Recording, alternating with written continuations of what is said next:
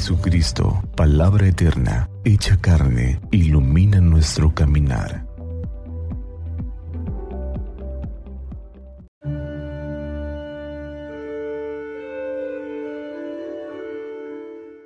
Martes 20 de la cuarta semana del tiempo del Adviento.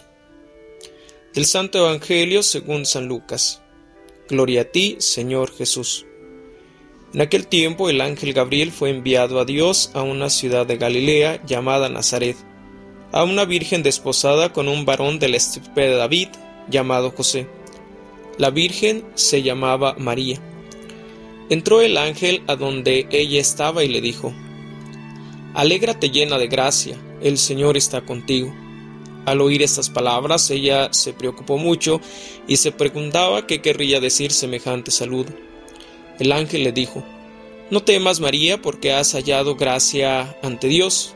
Vas a concebir y a dar a luz un hijo, y le pondrás el nombre de Jesús.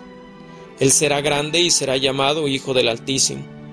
El Señor Dios le dará el trono de David, su padre, y él reinará sobre la casa de Jacob por los siglos, y su reino no tendrá fin.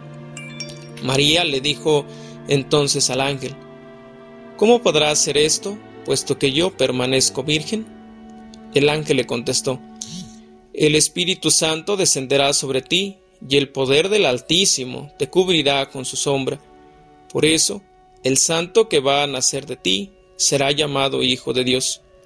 Ahí tienes a tu parienta Isabel, que a pesar de su vejez ha concebido un hijo, y ya va en el sexto mes la que llamaban estéril, porque no hay nada imposible para Dios.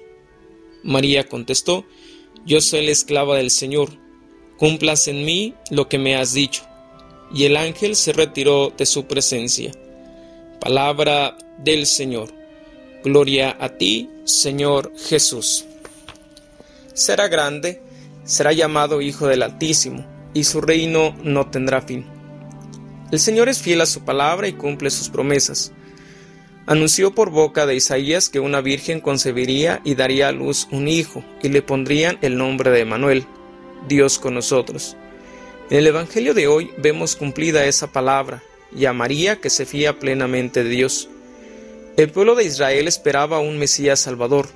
Nosotros aguardamos también al Salvador que nos libre de todo mal que dé respuesta a tanto sinsentido que hay en nuestra vida y en nuestro mundo.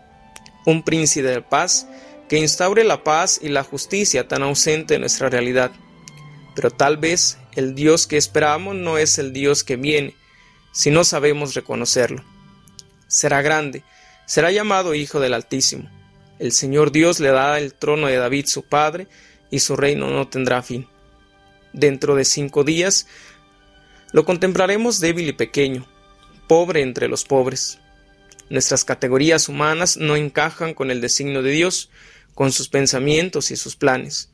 Su grandeza está en su humildad, en su abajamiento para, para ser y estar entre nosotros y poder ser asequible a todo el mundo, ricos y pobres, grandes y pequeños.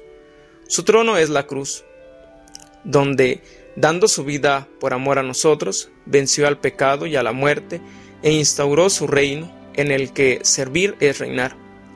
Tenemos que reconocer que nuestra falta de fe y nuestra esperanza se debe a que esperamos a un Dios tan distinto. ¿Qué Dios esperamos y qué esperamos de Dios?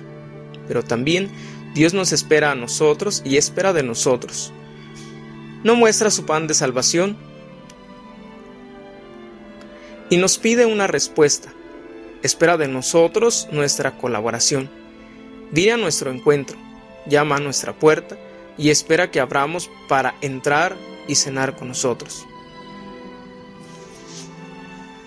Todo el mundo espera la respuesta de María. Sí, todo el mundo espera el sí de María, porque gracias a esa respuesta fue posible la encarnación del Verbo, pero sobre todo es el mismo Dios quien espera esa respuesta, y así lo muestra cada uno de nuestros actos cuando somos partícipes de este sí de María en nuestra vida y con nuestro testimonio para llevar aquel que se nos ha anunciado.